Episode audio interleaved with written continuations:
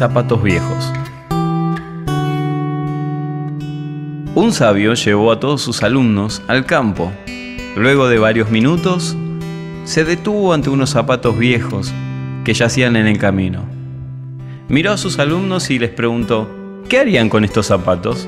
A lo que uno de sus alumnos más osados dijo, bueno, yo los escondería para ver la reacción del trabajador cuando regrese por sus zapatos. Entonces el sabio lo miró y le dijo, ¿no sería mejor que en vez de reírte de las desgracias de otro, lo sorprendas poniéndole dinero en cada uno de sus zapatos viejos? Capaz que lo que a vos te sobra, a otro le falte, añadió. Entonces el alumno obediente tomó de su bolsillo dos billetes y lo puso en cada uno de los zapatos. Y luego se escondieron entre los matorrales.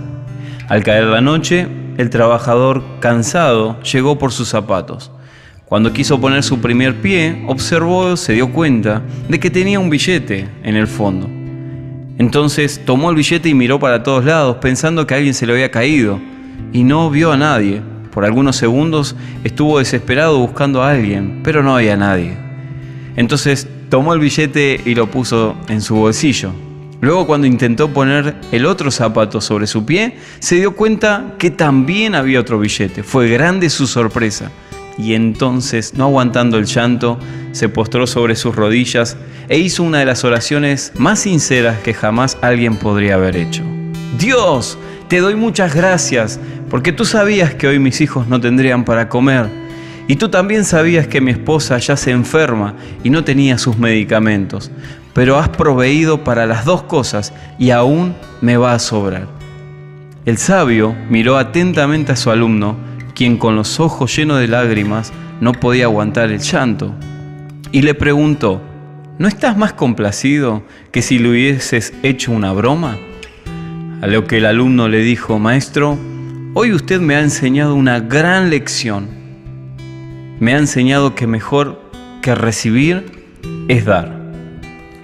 Al ser humano no le gusta dar, de hecho, desde que nacemos tenemos la característica de cerrar la mano con lo que sea que tengamos dentro. Nunca voy a olvidar a mi hija, la más chica, que sin saber hablar, cuando le pedíamos algo que tenía en la mano, meneaba su cabeza de izquierda a derecha, mostrando abiertamente que no quería regresar el objeto.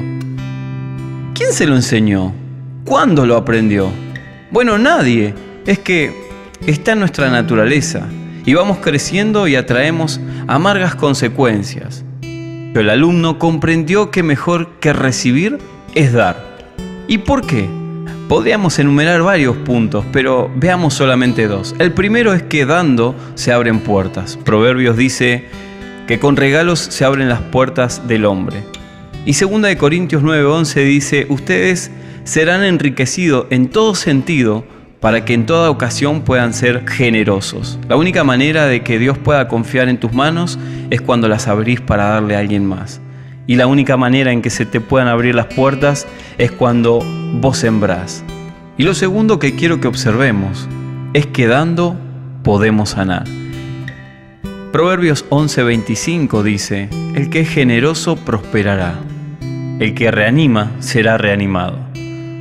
En otras palabras, el que ama recibirá como consecuencia amor, el que da recibirá como consecuencia gracia, y así sucesivamente en todas las áreas de nuestra vida.